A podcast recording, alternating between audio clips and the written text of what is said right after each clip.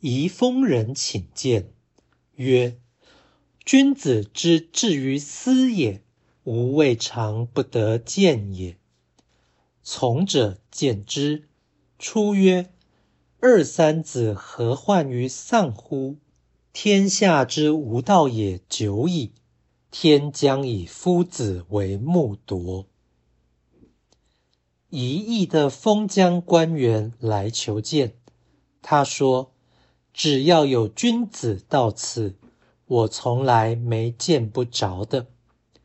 孔子的随从因而通报，使其得见。他出来的时候说：“你们这些人何须如此丧气呢？天下无道已经很久了，上天必然会使孔子成为醒世的宗师。”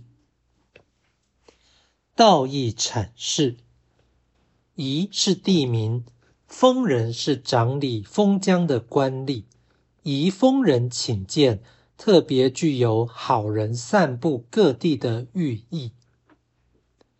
从者见之，就是因随从引荐而得以入访。这暗示来访者心意坦诚，而不仗势弄权以交际应酬。何患于丧乎的意思是，为何因为不得意而忧愁呢？木铎是以木为蛇的大灵。据说古代宣布政教法令前，会先明木铎以使民众注意，因此木铎被比喻为警醒者。本文表现他人对孔子的尊敬，借此暗示公道自在人心，以及学者经常因为短视无知而缺少斗志热情之状。此文当中并无孔子的言论，仅以求见者的观感传达圣人无畏于世道颓废。而坚持教化的勇气，其意境甚为悠远高洁。